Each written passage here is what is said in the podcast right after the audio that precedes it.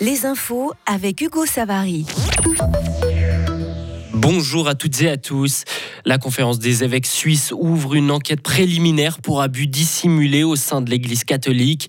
Des accusations qui ont été formulées dans une lettre à l'encontre de plusieurs membres du clergé dans la gestion des cas d'abus.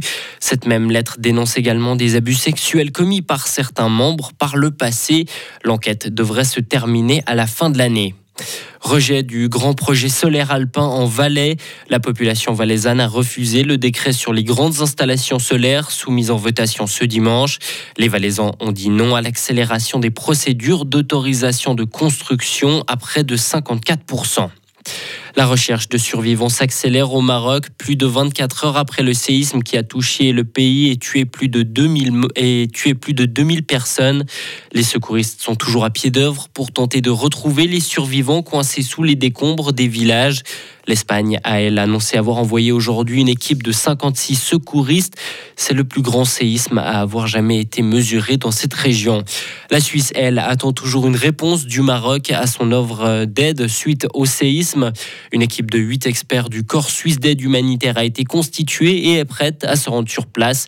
Les autorités marocaines n'ont pas encore répondu à l'offre d'aide selon le DFAE.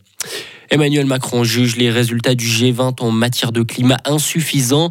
Le président français se dit préoccupé de l'attitude qui règne au sein des membres du G20. Certains pays émergents penseraient que seuls les plus riches ont une responsabilité.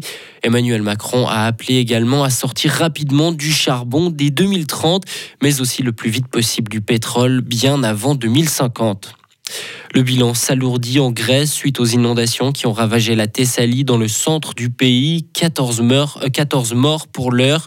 Toute la région est encore touchée par des coupures d'électricité et d'eau. Les routes principales ont été endommagées par les pluies torrentielles. Les opérations de secours continuent.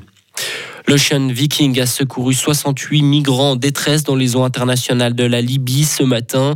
Le navire a secouru ces personnes naufragées d'une embarcation en bois. Les autorités italiennes ont assigné à l'ONG qui gère le navire le port d'Ancône pour y débarquer les rescapés, un port lointain qui ne satisfait pas l'organisation humanitaire. Et enfin, la finale masculine de l'US Open 2023 est un remake de celle de 2021. Novak Djokovic euh, affrontera Daniel Medvedev. Le Serbe pourrait remporter un 24e titre et égaler le record absolu de Margaret Court.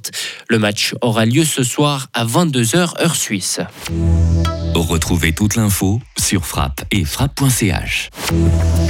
La météo avec Frappe, votre média numérique régional. Le temps va rester toujours bien ensoleillé pour ce lundi avec euh, des passages nuageux un peu plus nombreux. Température euh, toujours euh, estivale pour ce mois de septembre, 30 degrés au maximum.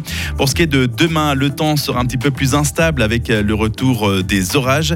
Il va faire 27 degrés au maximum. Temps orageux pour mercredi, température aussi en baisse, 22 à 24